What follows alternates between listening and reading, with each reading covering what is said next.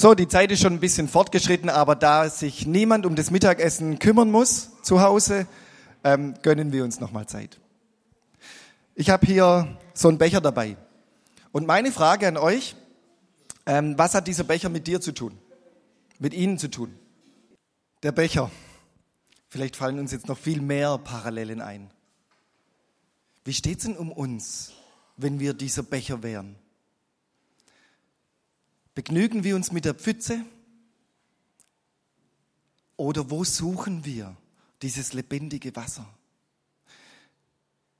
Sind wir diejenigen, die tatsächlich so dastehen, nach oben geöffnet, erwartungsfroh, von Jesus ganz neu erfüllt zu werden, mit seinem lebendigen Wasser? Hohenlohe? Oder, oder wie, wie geht's dir da gerade? Mal probiert und vielleicht auch wieder weggeschüttet und eher gerade so, oh, ich kann es nicht mehr hören. Ich bin halt jetzt noch mit dabei, aber eigentlich, boah, kann ich hier überhaupt vertrauen? Kann ich hier auch meine Zweifel überwinden? Hab doch auch schon so viel Enttäuschung erlebt.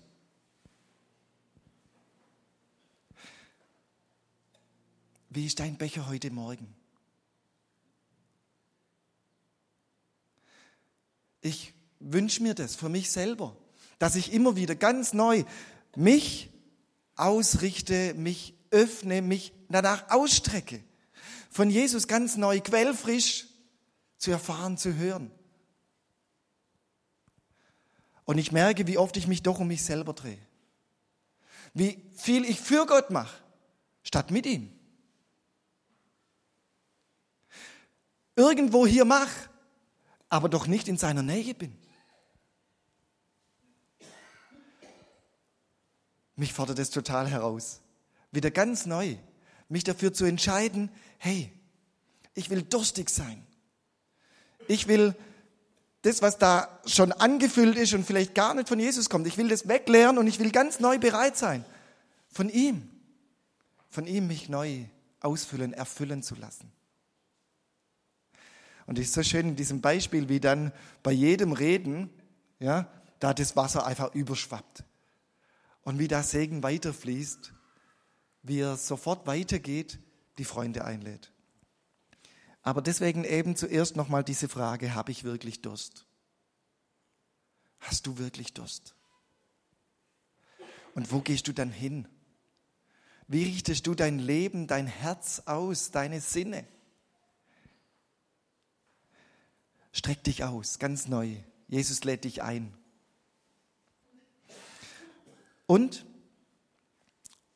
das ist so eine Sache, nur wenn ich die persönlich mache, dann hat sie auch Auswirkungen auf unsere Gemeinde, auf unsere Gemeinschaft, auf unseren Verantwortungsbereich. Das kann man nicht delegieren. Aber man kann einladen dazu, so wie es Jesus auch tut. Komm, Streck dich neu aus. Lass dich neu erfüllen. Komm in seine Nähe und wir mit dazu.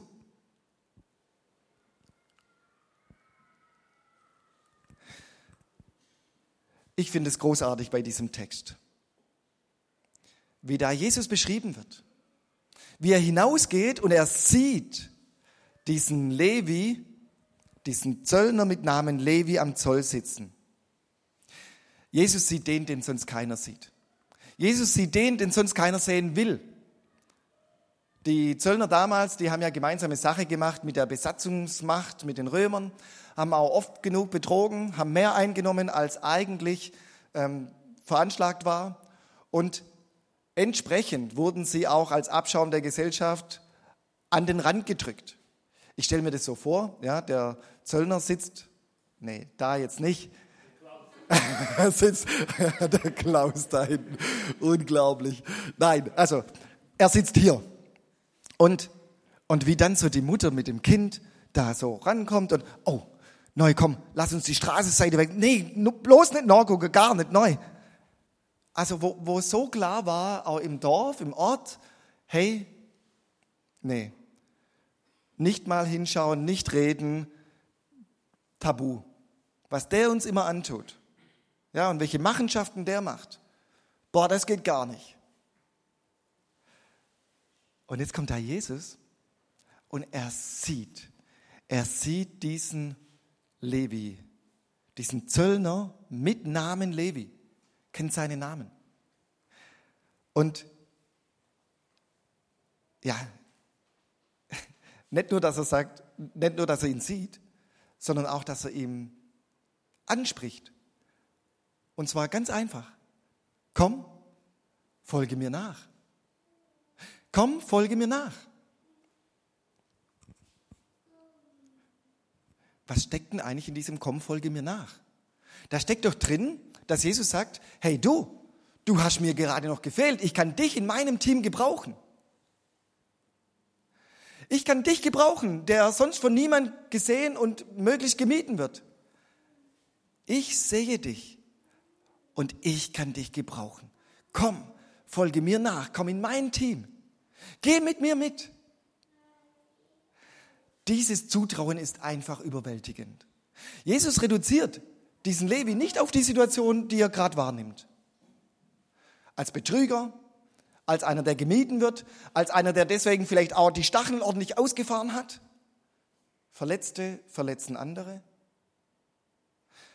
Als einer, der auch oft das erlebt hat, vielleicht der Druck, die Erwartungen und Verletzungen, die auch so scharf sind, dass sie auch andere wehtun. Diesen sieht Jesus und er reduziert ihn nicht darauf, sondern traut ihm zu, in seinem Team mit dabei zu sein. Das ist sein Blick. Und sein Blick geht sogar noch weiter. Dieser Levi ist niemand anders als der Matthäus, der das Evangelium geschrieben hat. Überleg doch mal, was Jesus sieht, wenn er diesen Levi sieht. Überleg mal kurz, was Jesus sieht, wenn er dich sieht heute Morgen. Er sieht, wie es wirklich um dich steht. Er kennt dich ganz genau. Danke auch vorhin für alle, die ja hier noch mal ein bisschen was davon erzählt haben. Jesus sieht dich, Jesus sieht euch. Und er bleibt nicht daran stehen, an dem, wie wir uns auch selber oft sehen und wo wir uns ja klein machen, wo wir denken, boah, der Satan darf Zweifel einstreuen, darf uns verdammen. Nein, Jesus sieht uns mit seinem liebevollen Blick, der uns nicht festlegt auf das, was gerade passiert, da wo wir gerade scheitern, da wo wir schuldig werden, da, wo wir vielleicht auch andere verletzen, weil wir selber unglaublich verletzt sind. Da, wo wir nicht mehr können und nicht mehr wissen, wie geht's weiter. Da, wo wir eigentlich uns gerne von ihm füllen lassen und doch so sehr unsere eigenen Wege gehen. Nein, Jesus reduziert uns nicht darauf, sondern er lädt uns ein. Komm, folge mir nach. Komm in meine Gegenwart. Lass dich neu erfüllen durch meinen Geist. Ich will dir lebendiges Wasser geben. Ich kann Heilung schenken. Ich gebe dir Zeit. Ich schenke dir Gnade. Ich hebe dich hoch. Ich stärke dir den Rücken. Ich gehe mit dir mit.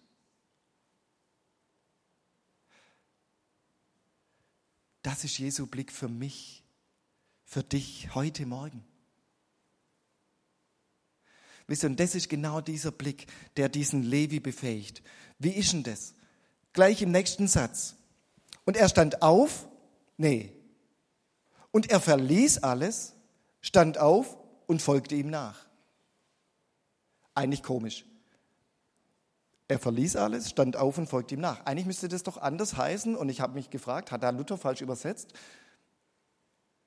Er stand auf, verließ alles, und folgte ihm nach. Nein, da steht, er verließ alles, stand auf und folgte ihm nach. Habt ihr eine Idee, was damit gemeint sein könnte? Ich glaube, alles beginnt mit einem inneren Loslassen, einer inneren Entscheidung, neu sich auszurichten, das Alte auszulernen, neu zu empfangen. Dieses innere Loslassen, was manchmal so unendlich schwer ist. Aber was dann befreit und was ermöglicht, dass wir aufstehen, ihm nachfolgen, von ganzem Herzen, mit aller Kraft, in unserem ganzen Leben. Ich wünsche mir das, ich wünsche uns das. Ganz neu diese innere Entscheidung, loszulassen, weil, gell, wer so festhält, kann nichts Neues empfangen. Wir müssen, wir müssen aufmachen, loslassen und dann ganz neu uns von Jesus beschenken lassen.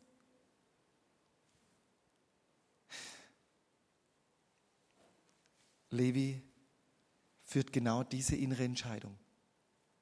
Und dann steht er auf und folgt ihm nach. Und da bleibt es nicht stehen. Nächster Vers. Und Levi richtete ihm ein großes Mahl zu in seinem Haus und viele Zöllner und andere saßen mit ihm zu Tisch.